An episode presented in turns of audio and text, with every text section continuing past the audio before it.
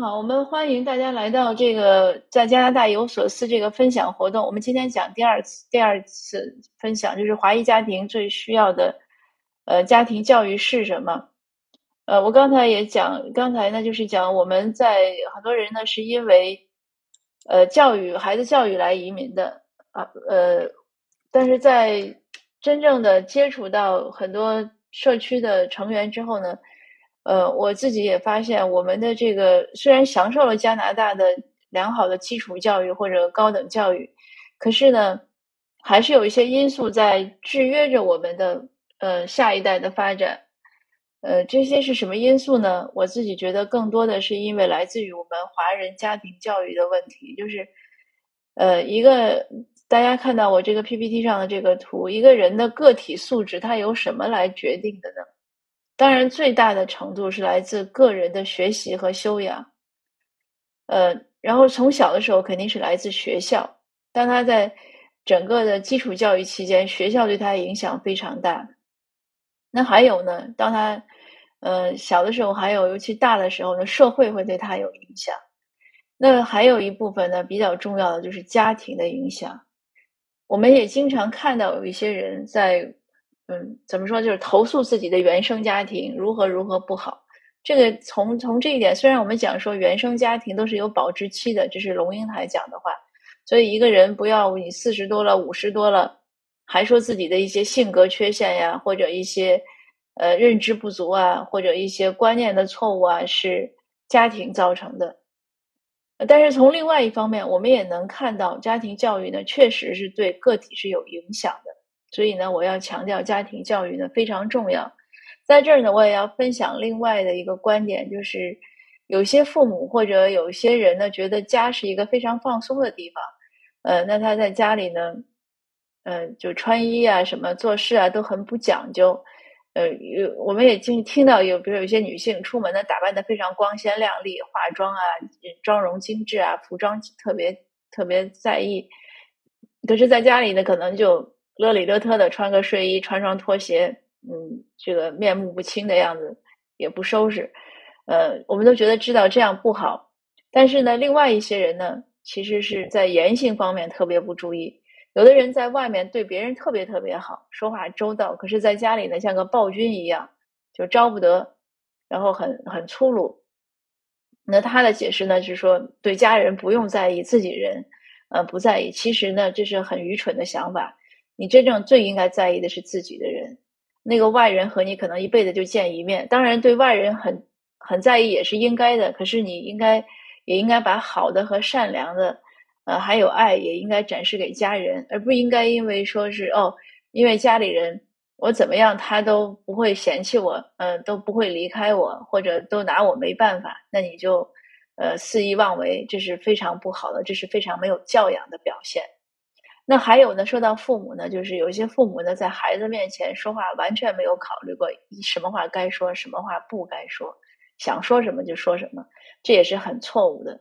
所以呢，我至少提醒，如果从父母的角度考虑呢，你说话呢要有一个要经过大脑，要想想这个话说了对孩子有什么影响。呃，包括餐桌上的一些谈话，有些父母，有些夫妻俩可能一天没见面了，一见面呢。各自都说自己今天的见闻，包括呃外面的新闻呀、国际新闻，那说起来就口若悬河，丝毫不考虑有一些事情呢，这个孩子他能不能接受，或者他怎么想，会不会给他造成一些恐慌，或者是呃负面的影响，这些呢都是提醒大家要注意的。呃，但是这些呢还是细节，家庭教育最重要的还是一些观念的灌输。呃，因为这些观念呢，观念才能指导人的行动，对不对？如果有一些事情从来没有一个想法，你没有一个观念，那呢，应该来讲呢，这个在行动方面呢，很难去做。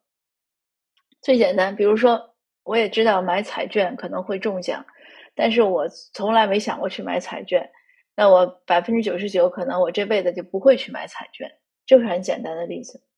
所以，如果我们教孩子的时候，你从来没有告诉他怎么保护自己，怎么争取自己的权利，呃，或者怎么怎么样，那孩子呢，在这方面呢，呃，应该上呢，就是一个一片空白。所以，我们就看一下这个，家庭教育应该是怎么样进行？呃，我的一个观点呢，就是父母的认知呢是家庭教育的天花板。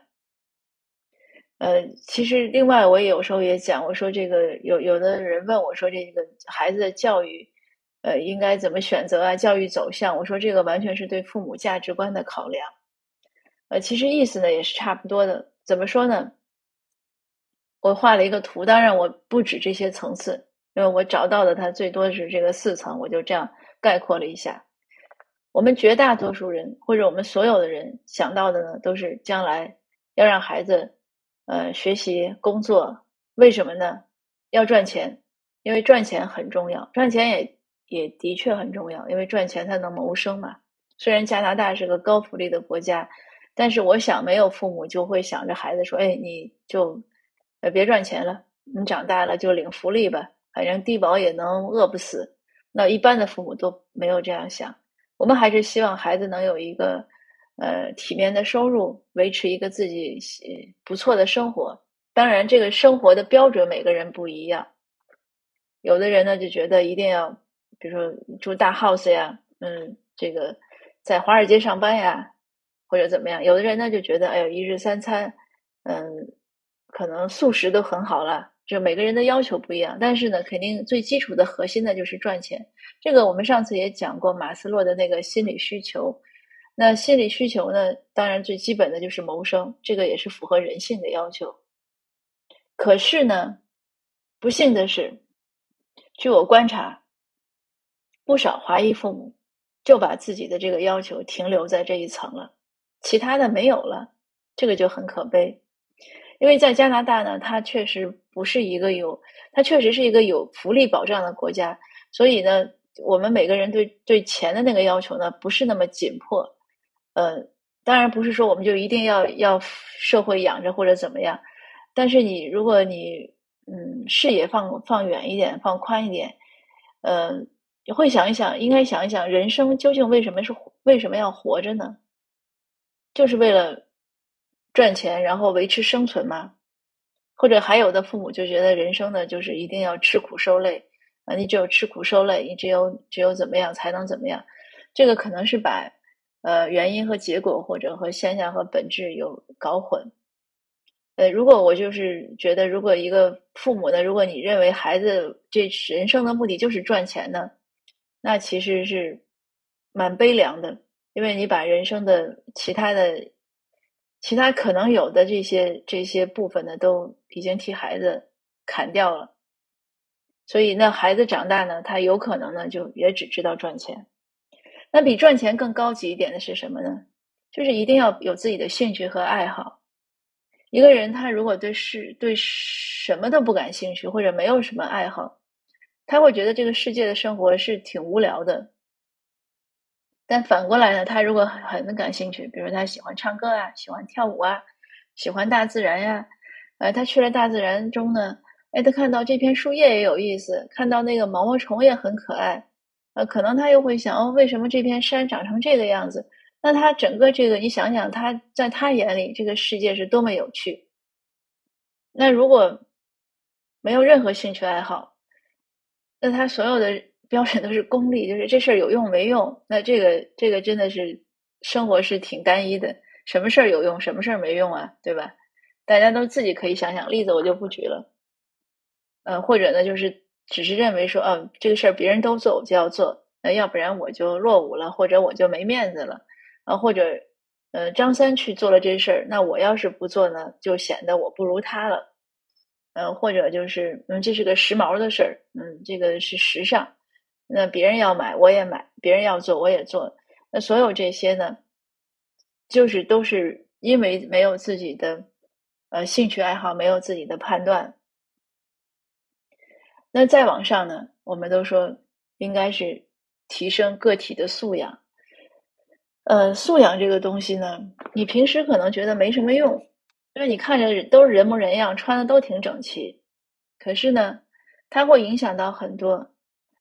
嗯，他会让人觉得这个人是不是可亲可见啊？别人愿不愿意跟他交往呀？相相应的会有什么？就是他的人际关系会不会更好？他做事的事情会不会更顺利？大家肯定都看过前几年，一直到现在，其实那个文章啊或者视频都经常被转。就是哈佛大学做了七十多年的一个研究，很不容易，几代人都在做。他做了那么长的一个研究呢，呃，他研究的是什么？就是，呃，什么是让人就最让人能感到幸福的？就是人人怎么样能获得幸福吧？这样，那最后他的研究结果就是。当你如果有好的人际关系的时候，你就会更容易获得幸福，就是这么简单。那所以可见，你如果这个好的人际关系多么重要。那好的人际关系呢，它一定是真诚的，它不是做作的。因为一个人装是装不出来的。就像我刚才讲，他可以在外面去装，他回家可能就放松了。当他跟家人不好的时候，或者他对他亲近的朋友啊、呃熟人啊、呃他的员工啊。他都不会好的时候，那些人是不会喜欢他的，或者不会真心去爱他的，或者会去抱怨他的。有时候我在想，人们有时候经常说：“哎，这个世界没有因果报应。”说你看谁谁谁做那么多坏事，他还不是赚很多钱，他还不是活得挺好，怎么怎么样？我就想，我说一个人如果真的是那么坏，我也会见到一些，我其实也见到一些不好的人，我就很替他们悲哀。因为那么多人都在背后，呃，批评他们、指责他们，甚至诅咒他们。那我在想，假设真的有 有气场或者有有什么阴影的话，那他天他的头顶一定是笼笼着很多很多阴云的。那我相信他的人际关系是不会好的，因为这个我们都说，群众的眼睛是雪亮的。可能每个人都很挑剔，都有自己的标准，但是大家喜欢的人呢，基本上都是都是差不多的，那都是一些。其实就是一些有素养，有素养是什么？最简单的说白了，就是我觉得爱自己也爱他人。当你能做到爱自己也爱他人的时候，你自然而然表现出来的一些就是一些比较好的素质。当然了，这个内容呢也是很复杂，不只是我说的这么简单。但我就是想提醒做父母的，呃，你要让孩子。就是对孩子就是所谓素质教育，我们我们父母有的时候说素质教育，马上就会想到哦，因体美全面发展，呃，德智体劳什么什么这些，呃，他想到更多的是技能，我孩子会画画，会跳舞，嗯，会长跑，会打篮球，这个是不是素质教育？这个是一部分，更多的呢，我觉得还是从他的观念上，呃，从他的胸怀上，从他的品德上，品德这个事情呢。可能已经听起来很古老了，可是呢，还是要注意。我们最近看到很多现实问题，无论是呃中国国内的还是国际的，呃，我们都看到具体的，比如说你说还有很很多网络上相应的评论吧，比如说乌克兰和俄俄罗斯打仗，然后徐州问题，那你看到网络上很多评论。你再看到那些写评论的，其实这些评论就能反映出一个人的一个人的道德问题，一个他的道德观念。你再看到下面读者的留言，就是这些呢，我觉得都能引发我们的思考。我们希望孩子将来长成一个什么样的人？他是一个人，他不是一个赚钱的机器，他应该是一个非常丰富的、有血有肉的、有思想的、有情感的。那你希望？就是他给别人带来一个什么样的一种一种感受，或者他给自己，就是他能怎样的关照自己的生活。所以这些事情呢，我认为都是父母应该首先想到的，而不是说，哎，我的孩子今天是不是得 A 了？嗯，或者我孩子今天是不是吃亏了？呃，或者哎，我孩子 这个，就是我们会有时候有一些嗯，对孩子特别。就是特别功利。我孩子这个时间，就我前两天还听到一个一个真实的故事，就是在加拿大的孩子，嗯，孩子想出去玩，想交朋友，他妈妈不让，他妈妈说没有用，你你留点时间，你把时间都跟同学浪费了，有什么用？你留点时间学个 AP，呃，你将来还要申请这个就是美国的大学什么？就是我们对这些问题呢，可能有时候想的是比较简单，有些父母，所以我提醒大家呢。要把孩子的品德教育，然后他的这种，嗯，我们说不仅是智商吧，还有情商的培养。什么叫情商？情商不是说会说话，而是说情商要懂得体谅别人，就是同理心要高，这个很重要。一个人他同理心高的时候，他就更容易能能明白这个一些真相，然后能更能容易能体谅到对方，他也就能更容易能接纳一些事情，然后由此呢平稳自己的情绪，想到一些解决方案。总之呢，就是会有很多好处。那我们就说回来，就是如果我们从功利的角度讲，孩子素养高了，呃，他一定更容易申请长这个常春藤，这是毫无疑问的。那更更最后一层呢，我也希望父母呢，呃，你要让孩子有一种心怀天下。这个说起来也不算空。我记得我小的时候读书的时候，呃，我们还是要想什么为中华之崛起而读书，嗯，但是后来的孩子好像就不讲了。当然，除了为国家呢，呃，现在又移民到加拿大，那你除了为不管是一个国家还是两个国家呢，呃，还应该呢是想到的是人类。比如说像战争，战争呢，任何时候我们都不应该拍手叫好。我想这个基本的这种素质和想法呢，我们应该具备，而不是认为哎哪个大国体现了自己的大国之魂。嗯，你要想到战争永远是生灵涂炭的，所以要有一种心怀天下的悲悯。这些首先是父母要认识到。父母自己就是我们每个人不一定说我们的素养真的能多高，我们真的能说像杜甫那样说，嗯，安得广厦千万间，这样就是会有这样兼济天下的，真的会有这样的胸怀。但是我们要有这样的意识，如果我们自己都没有这样的意识，我们的孩子很难有。所以这就是为什么父母的认知是家庭教育的天花板。那我们华裔家庭教育的一些硬伤是什么呢？这也是经过我这些年社区工作的观察。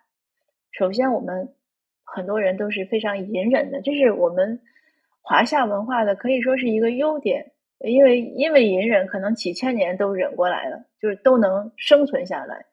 呃，那不同的就也有外族入侵，那就很多的，嗯，应该是很多的混合。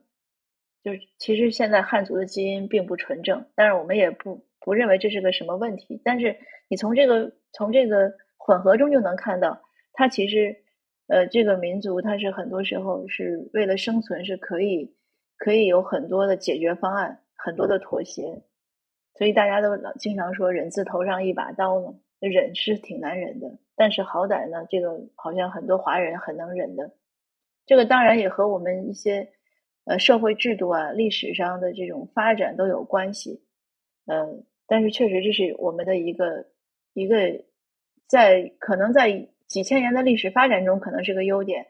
呃，但是来到西方之后呢，它可能就不是个优点了。因为为什么呢？因为西方这个文化呢，它还是海洋文化打底，它不是一个农耕的文化。那海洋啊，或者像游牧民族，它的文化是什么呢？大家都可以想一想。那欧洲的扩张是靠什么呢？它不是靠隐忍，对吧？呃，所以呢，包括北美的北美洲这个加拿大和美国的建立，那它是种殖民，殖民不是一种隐忍。所以这个东西呢，我们不评判具体的事情，只是说它长期的各自的历史发展，最后会导致呢，它不同的文化，不同的文化就是在这个文化中呢，它更，它可能在西方，我认为它可能是更更直截了当，嗯，或者说，对我觉得就是更直截了当，他会遇到。你也不能说，就是也可以认为他是更勇敢吧，或者更尖锐。呃，他绝对不会忍。就是你们，如果我们大家，我想你每个人都有这样的经历。你可能和说英语或者和说法语的人打交道，就是最简单。我们说中文的时候，大家两个人聊天，一般成年人都是这样。呃，有人比如对方说了话，我们觉得不合适或者不想听，我们可能就沉默了，或者我们就把话题转移了。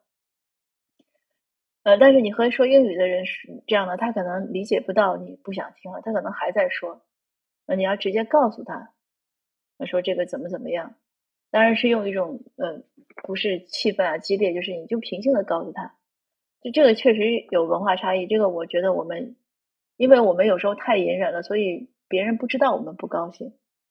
那第二呢，就是怕事，这个俗语都很多了，我也不讲了。我们每个人可能也都看到周围的例子，呃，一说比如说要起诉，很多华人不愿意，觉得这事儿别惹事儿，呃，甚至比如说公诉案件，警察建议起诉，有些当事人呢不想起诉，他嫌麻烦。还有就是呃不争取，就觉得我们不要抢啊名啊利啊让一下呀，嗯，就退一步海阔天空啊，这个是我们的习惯吧，嗯，不冒头，出头的船子先烂，对吧？枪打出头鸟，我们这种话都很多，也不拓展，所以我们很多时候呢，呃，很多人来了之后呢，还都是在华人圈里。呃，前几天我见一个一和一个伊朗的一个女士聊天，她就讲，她当然刚开始是夸赞华人，她说你们华人太好了，你们这个 community 特别好，你们特别团结。她说我们伊朗就不这样，她说我我来了都恨不得不和伊朗人联系。嗯，总而言之，她对华人社区是各种赞美。然后她说，可是我就很奇怪，你们华人为什么只和自己来往？很多人还不学英语，或者就是因为我在 BC 省嘛，所以我们。是英语区，不说法语的。他说：“你们很多人为什么那么年轻，不学英语？呃，每天都说中文，也不和其他族裔联系。嗯，他说为什么呢？嗯，我说可能就是一个习惯吧。我想这个也是我们不拓展，因为我们可能跟农耕文化有关，但是我想也是我们的舒适圈。呃，尤其现在这些年来的华人呢，呃，都有一定的经济的保障，所以很容易陷入一个舒舒适圈，包括我自己。”我我也不是，我也是才这两年才开始，就这几年吧，才开始努力的学英语啊，呃，要关注这个社会啊。以前也是觉得这样，我这个是，我有的时候几天在家，因为我写作也不出门，我有时候可以几天不出门，我都意识不到我是在加拿大，嗯，因为在整个这个生活太太愉快了，不需要和其他的语言啊或者族裔去接触。那还有一些人呢，可能就是觉得不想嵌入到任何观点纠纷啊、呃政治呀、党派呀、时事呀，呃什么特别躲避所谓的负能量啊。有的人就特别怕，就是什么都要正能量。其实正能量这个词呢，也是有问题的。呃，那不说吧，就是很多人就不喜欢听负面消息。呃，他觉得我生活的挺好，吃吃喝喝，现在很多东西都可以团购，嗯，商场都不用去。那就更别说你让我关心的时事了，太费脑子了。嗯，那相应的就是公益心的这种表现的不足。嗯，这个东西呢，也不是批评，这个其实就是个讨论。为什么呢？就是即使我们从实用的目的讲，它最后呢会影响到我们下一代的发展。它怎么影响呢？这也是我看到的现状。比如说，我们有一些一代半或者二代，他长大了，他不是语言问题。我们一代移民有时候就不想惹事儿或者怎么样，是觉得自己语言问题，说哎，我去了警察局也说不清，嗯，再有什么误会，有以后让孩子们去争取权利吧，他们都没有问题。但是等孩子长大呢，孩子还是依旧的软弱，依旧的不关心社会，嗯。为什么呢？他一个原因就是从小家里教的。你像我们这边也是去年一个案例，一个十四岁的少年，他在公园玩，就大家都是那个夏天在就是那个 water park 就呲水，然后有两个白人孩子就故意呲他，还有其呲其他的就是一看就是所谓 minority 的这种就是 invisible 就是一看就是 visible 就可见的少数族裔，一看比如呲非裔啊呲什么，反正不是白人。然后呢，这个那两个孩子也呲他，就呲他眼睛啊，呲什么？因为好像据这个呲水的这种就是打水战的这个常规的规则呢，你不能打，不能用水枪袭击别人头，就是颈就肩部以上，你不能袭击人家头的。可是那两个小孩就故意这样的，他就去找那个家长理论，家长呢是一群白人坐在那儿，可能那个小孩的妈妈还是谁就挥拳打了这个男孩的头，就是。这已经是非常不像话的事情，对吧？你的孩子袭击别的孩子，就算说孩子之间的纠纷，你怎么能打别的孩子呢？这个时候呢，就有一个华裔的男子呢，成年人呢，就看不下去了，就上去制止，然后帮这个小孩去报警。可是这个小孩说呢，我不想 make trouble，我不想惹麻烦。最后是那个成年人报的警，但最后这个事情呢，这个成年人呢，因为他报警，他又发在脸书上了。呃，可能一下子很多人关注这个事情，他又觉得 overwhelming 了，就是觉得哎呀压力太大了，然后他又把他的脸书这个贴删了呀，然后也不让别人加他了呀。这个事情当然最后就肯定是不了了之了，因为你受害者呀，你这种就举证的人，你都都这样不配合，呃，警察可能最多就是对那个女性批评教育了一番。因为我接手，我经经经历过几个类似的案件，不是我本人，也是呃社区发生了，他们找我。那我的观察呢，就是这种案件呢，如果它是公诉案件，但如果你受害者完全没有意愿去去要求这个警方主持公正啊，或者怎么样，呃，警方很容易，你不管他是系统性歧视还是怎么样，很容易这事儿就不了了之了。我们这还有一个事情，就是甚至于。这个警察肯定是违规。这个警察给受害人打电话，有一个警察就说：“他说这个不好找，他说要不然你就把案你就撤就撤了吧，把这案子就结束吧，我们就 close 这个案子。”然后这个受害人竟然就同意了。嗯，所以这些呢，就是我们这些就受这个我说的第二个这个案子也是个年轻人，语言没问题，是什么？就是太软弱了。当他不保护自己利益的时候，其实同时也是对这个社会安全的危害。我就经常说一些，有些人比如说被种族歧视了，然后还发了视做了视频发在 social media 上，整个网络都知道了，然后这些人又又不作为了。我就经常说，我说要不然你就别发，你要觉得这事儿可以原谅，那都是人和人之间的小矛盾，我就请你别发。你发了，然后你又不管了这事儿，最后就变成给别人形成什么印象？哦，这些亚裔、这些华裔，你打他骂他，你随便欺凌他没关系的。就是这样的负面影响，所以影响更坏。那有些人可能觉得说：“嗨，你说的这个都是都是个案，这个事儿不是我关关注的。我关注我孩子能不能事业发展的好。”那我告诉你，如果一个软弱的人，他的事业发展不好，他为什么？很简单，他软弱的一个一个人呢，他有两点至少他做不好。一个是在公司里，因为任何公司都是一个生存的一个一个体系。一定是会有这样那样的，我们不说欺凌吧，这样那样的可能不够公平。一个软弱的人是不会不敢去维护自己的利益的，他受气就受气了，他可能自己就把自己说服了。哎，这事儿我可以这样原谅，那事儿我可以那样接受，那就这样了。那另外呢，一个软弱的人他是不可能去 take leadership 的，就是没有领导力的。那你在公司发展，你没有领导力，你怎么可能升迁呢？尤其是在西方社会。我以前也读过一篇文章，一个华人写的。他说他亲眼见他们公司一个一个白人的女孩怎么样从大学毕业，花了四年的时间在他公司里，最后四年的时间跟他二十年做到的位置是一样的。他的最后的总结其实就是这个女孩特别能 take leadership，但是细节我我不讲了，因为时间的关系。就是这个女孩就是所有做到我们华人家长不愿意孩子做的事情，呃，积极发言。然后经常做总结，领导说什么他就跟。那我们一般华人家长都说，就是你别显摆，嗯，你别老显得你什么都会，就你会啊？为什么别人不说话就你说话呀？你看人家白人女孩完全是反其道而行之，然后呢还好管闲事儿。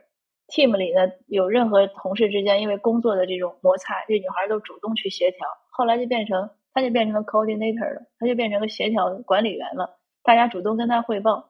那最后领导呢，就直接跟他说了：“哎，你就把这任务布置下去。”他这级别自然而然就升起来了。那我们华人家长会教孩子什么？别管闲事儿啊，对不对？是你的事儿你就做，不是你的事儿你不要招惹。就所以你看，这个就是对孩子的不利影响。那还有呢，因为不懂得这个这个主流的这种我说政治话语体系，这个说的可能有点嗯。有点拗口，说白了是什么？就说话不上道。我们每个人，这个我我想，可能你们每个人都会有这样的感受。呃，你如果是一个专业人士，你和人一说话，你就知道对方懂不懂你这行，对吧？或者你就知道他大概的一个一个状态。或者尤其做生意的人也是这样，你你别人来和你谈投资，你一聊就知道，哎，他这个资产大概怎么样，他适合做什么？这个都是就说话上不上道，因为我们。家家长呢，从小在家里呢，没有这种就不鼓，就家里可能也不怎么看这个新闻，也不鼓励孩子看，然后也跟孩子没有这样的讨论，所以孩子完全是和这个社会的呃真正的或者和社会，我们不说主流吧，有的人不爱听这个词儿，但是和社会和这个社会的一个重要的一个运行的这样的一种状态呢是隔绝的。我们一代移民可以隔绝，因为像我说，我几天可以不出家门，但是二代呢，像我的小孩，他一定要在这儿工作生活的，他不能隔绝。当他隔绝的时候，他长大以后说话就是不上道，别人就觉得这人没见识，怎么这事儿都不懂，或者这事儿怎么表达的不对，呃，或者怎么能说出这样的话。这个就会影响到，因为他是在一个，他每天都是我们的孩子，他们长大，他每天都会沉浸在英语和法语的这个语言环境中，所以如果他说话不上道，他不熟悉这个英语和法语一些表达的一种一种文化吧，我们说或者一些规则吧，或者一些潜规则或者一些习俗，他不熟悉，因为他从小没有看，他没有关注，他就会和这个那些。那些人群有隔阂，这是一定的，所以它不是个语言的问题，它是个思维的问题。我不知道有没有讲清楚啊？希望你你 能 get 到我想说的。还有就是，我们孩子在选择职业上呢，不懂得参与社会支柱型的行业。什么是社会支柱型的行业？不是地产经济，也不是银行的理财专员，而是那些 public service 政府、警察。你想想对不对？谁来制定政策？谁来维维护社会秩序？那还有就是司法系统，律师是很重要的，可是法官更重要。可是我们我们在整个公共系统中有多少华裔的面孔？还有媒体，我们经常会说：“哎呀，这个什么英文媒体啊、法文媒体抹黑我们。”然后有的人就会说：“哎，我们应该有更多的人加入。”但是，一说到哎，你的小孩写作好，让他去加入我，他就会说：“哎呦，这不得饿死他自己吗？这怎么能行啊？”所以，我们不愿意让孩子去做这些事儿。正是这样的，我们其实华人就在边缘化自己，因为我们没有去走入到这些支柱型的行业中。但是，你要真正了解到，在做政府公务员呀、public service 呀这些，他们收入并不差的，福利很好的。那个退休金很不错的，好像特鲁多最近又还是前一段又刚给公务员涨过薪，还包括什么调过带薪假期，这些是我们不了解的，所以我们很辛苦的做很多我们认为赚钱的行业，当然也不错，但是我们就是一个事儿，我觉得是这样，你可以不选择去做它，但是首先你要知道它的存在。如果我们都不知道所有的选择答案，那是我们的悲哀。这个是我很在意的，就是我希望大家，你给孩子做引导的时候，你要尽量多的知道这个世界上或者这个社会上有有哪些备选项，而不是以为只有一两项。所以就是我刚才讲，就是什么叫主流，有的人不愿意听，但它确实存在。我我觉得什么叫主流？首先呢，一大群人，然后呢，从政策制定上来说呢。这群人呢，他不属于要被政策牺牲的，或者政策呢会主要考虑到这些人，因为任何一个政策呢，它一定是会有利和弊，它一定不会特别全面，它总是会有意或者无意的牺牲一些人的利益或者一部分利益，呃，或者怎么样，那就是那这个作为制定政策的人呢，你想这个本能上来讲呢，他一般是不会牺牲自己认为正因认为。不说自己的利益吧，他一般不会牺牲自己认为呃对的事情，对不对？什么是他们认为对的事情？那肯定是他们熟悉和了解和他们息息相关的事情。所以有的时候他不是故意的说要牺牲谁的利益，他只是没有意识到那些利益在被牺牲，或者他有一个权衡，他认为他看重的事情，当然更就是他那部分事情是他更看重的。那怎么样能成为被他看中的？你首先要被他看见。你怎么样能被他看见？你首我们首先要走进去这个这个，我们就说就像一个一个竞技场吧，或者一个场一个场地。我们假设他是在打篮球，对吧？我们首先要加入到里面。如果我们躲在一边，我们就自己玩自己的，我们根本觉得那个他这个世界不存在，那他怎么会看到我们呢？所以有的人就说。哎呀，不要那个在乎主流，我们是多元文化的国家，呃，我们就就是怎么怎么样。我说这个不是他的损失，是我们的损失。我们只有百分之五华裔，这百分之五还包括很多一些 mix 的呀，啊，或者是呃几代几代的，就是他真正身份认同他是华裔的，他有多少？所以我们的人数是非常少的。而我们如果只沉浸在自己这个小天地里，不关心一个大的世界，那你说是谁的损失呢？所以我们了解要了解这个社会的架构，就是它这个社会究竟是究竟是怎么样？我们说三级政府。三级政府究竟是什么？谁管什么？我们知不知道？我们要了解社会的运行，社会的运行规则就是它的游戏规则，它是怎么样运行的？一个法律是怎么样产生的？它是怎么样执行的？如果我们遇到了伤害，我们怎么样投诉？我们有什么样有效的一些方式，让就是。能争取到自己的利益啊，或者怎么样要求什么补偿啊，或者我们有什么样一些有效的方式去提建议呀，或者我们有什么有效的方式能去改变一些我们认为不好的状况啊，让社会更好啊，这些都是我们需要家长需要了解，也需要让孩子了解，或者我们需要就不是说我们家长要去教孩子这样，但是我们要要有意识的要。知道这个东西是每一个社会的公民成员都应该知道的。那还有法律的操作，对吧？这个政策是怎？我刚才讲政策怎么制定的呀？它的这样的一个一个流程啊。更重要的就是思维观念，因为这个东西会影响到他的交流沟通。嗯，我在以前其他的分享中也讲过，就有因为我们不了解一些。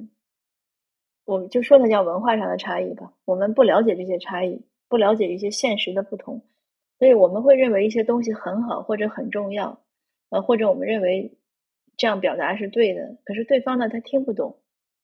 就比如说吧，我举个就举生活中的例子，我们不说这个时政什么的。比如说，广东人认为汤就一定是怎么样怎么样煲汤嘛，要熬多久？那北方人的汤呢，虾皮紫菜呢，也就是。虾皮紫菜冲满开水就是汤。那你想象你招待一个广东人，你本来是很喜欢，就是很想让他吃好喝好，招待了好多天，最后呢，你想，哎呦，我给他做个汤吧，呃，材料又不凑手，来个虾皮紫菜汤，这个在他看来呢，可能就是个非常敷衍了事的事。但是这个虾皮紫菜汤呢，可能是你从小就喝的，这是你最爱喝的东西，所以这就是一种差异，就是你无意之中。你就把一个事情没办好，但是你还不知道他为什么可能他可能为什么不喜欢，对吧？你觉得你把你最喜欢的东西给他吃了，他为什么不喜欢？所以他有的时候就是一种，就是一种不同。我们都说入乡随俗嘛，所以我们要知道那个俗是什么。这个一定要我们我们家长要，就是我们可能没有完全的能力，语言能力啊，或者精力啊，或者像机会。呃，去完全的认识到，但是我们要有意识的要让孩子认识到，就还是说回刚才那句话，你要让你要明白，孩子最需要培养的不是那个 A 呀、A 加呀、全 A 呀，什么他的那个分数有是九十八呀、九十七啊，九十八和九十七没差别，但是他知不知道这些事儿很有差别，很有关系。所以我们应该让孩子，如果将来他择业的时候，你可以考虑他进一些媒体行业，进一些社会的支柱行业。而且呢，孩子的交友呢很重要，因为他需要有一个人脉关系。那这个人脉关系，这个交友不只是限于呃说中文的或者是呃华裔，你应该鼓励他和更多的人，因为现实世界我们都说 multicultural 嘛，对吧？因为我们有很多族裔，加拿大有两百多个族裔，我们就应该来。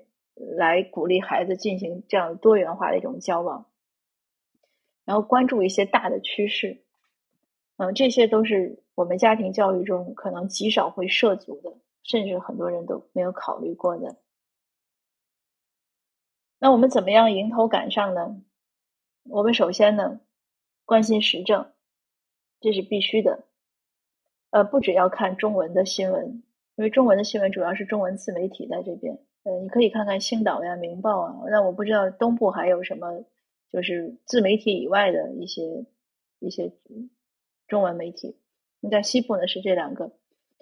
呃，当然这两个的媒体的这个局限量，但我们还有奥米尼啊，还有新时代，呃，这个局限量还是比较，还包括有凤凰卫视，对我这是我们这边几个比较大的这个呃中文媒体，但是他们的信息量肯定还是有限的。那所以尽量多的呢看一下呃英文啊法文的媒体，呃，因为魁省肯定是法文，要关心时政，而且呢这个眼光呢，我建议呢把自己放在一个加拿大人，而不只是说华人。因为有些人很多到现在看问题，可能还是从呃中国的角度看。这个怎么说呢？因为现在进入了一个冷战的时代，所以大家呢可以想一想我说的这个问题。呃，冷战的时代呢，你你你看问题可能也需要更加全面，不能只站在一方。呃，同时呢，要积极参与社会事务。呃，不是说语言确实是个障碍，但是仍然是可以参与。还有多学习。呃，包括政治呀、社会啊、文化上这些差异，积极参与呢是这样。包括我们社区，你像我们现在这个协会，咱这个嗯志愿者协会，它有很多活动。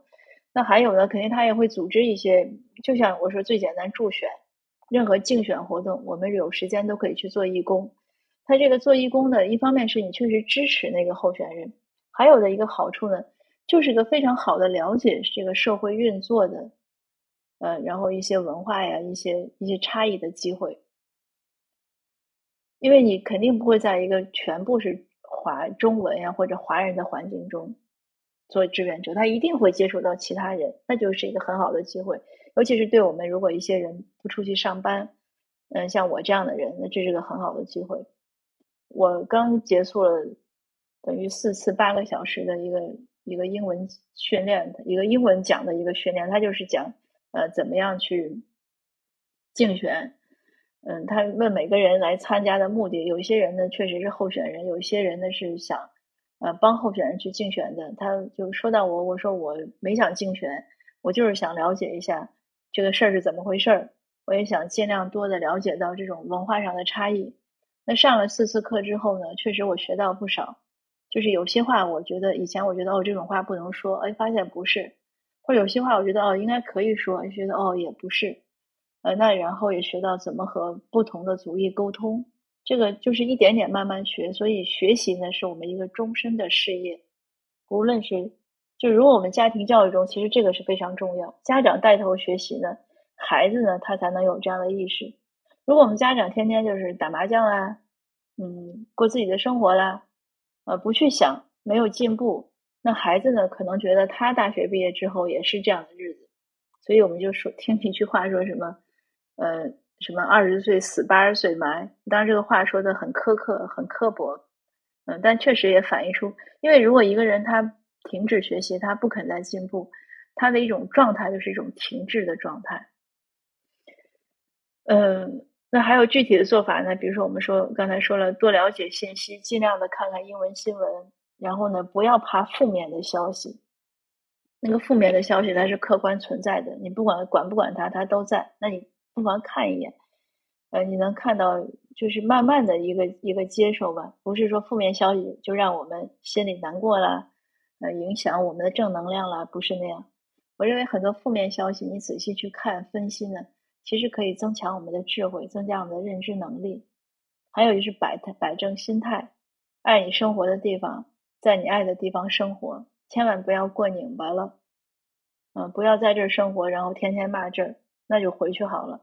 那，这个当然不是干涉，个，就是因为家长这种态度会影响到孩子，孩子就会他就会有一种疏离感和这个土地，他不觉得他是这儿的人。那他那父母老觉得，哎，我说不定哪天就回流了，孩子肯定也觉得是这样。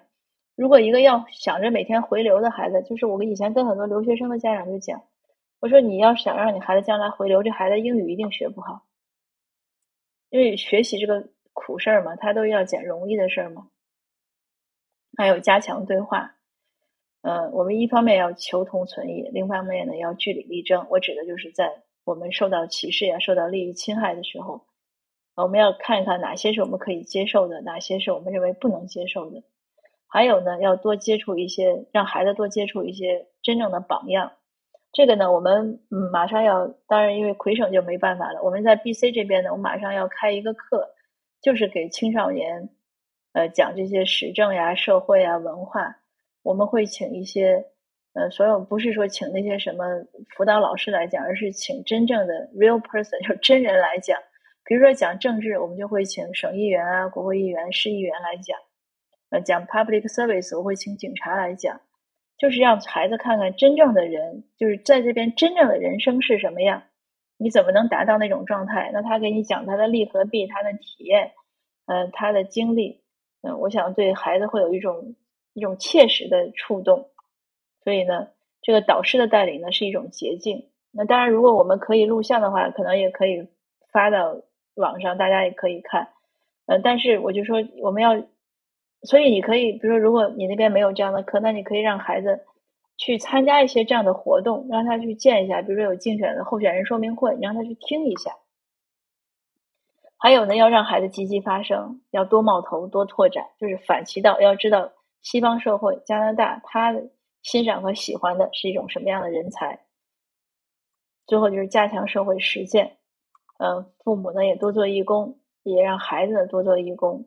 呃，做义工不是为了满足于这个高中毕业呀或者升学要求，做义工呢是让他们真正的了解这个社会，呃，学会一些成人的一些思维啊，就是尽尽早的吧学有学习，因为这是个非常好的机会。那今天的这个分享呢，就先到这儿，大家有什么问题呢？呃，可以提一下。呃，谢谢大家。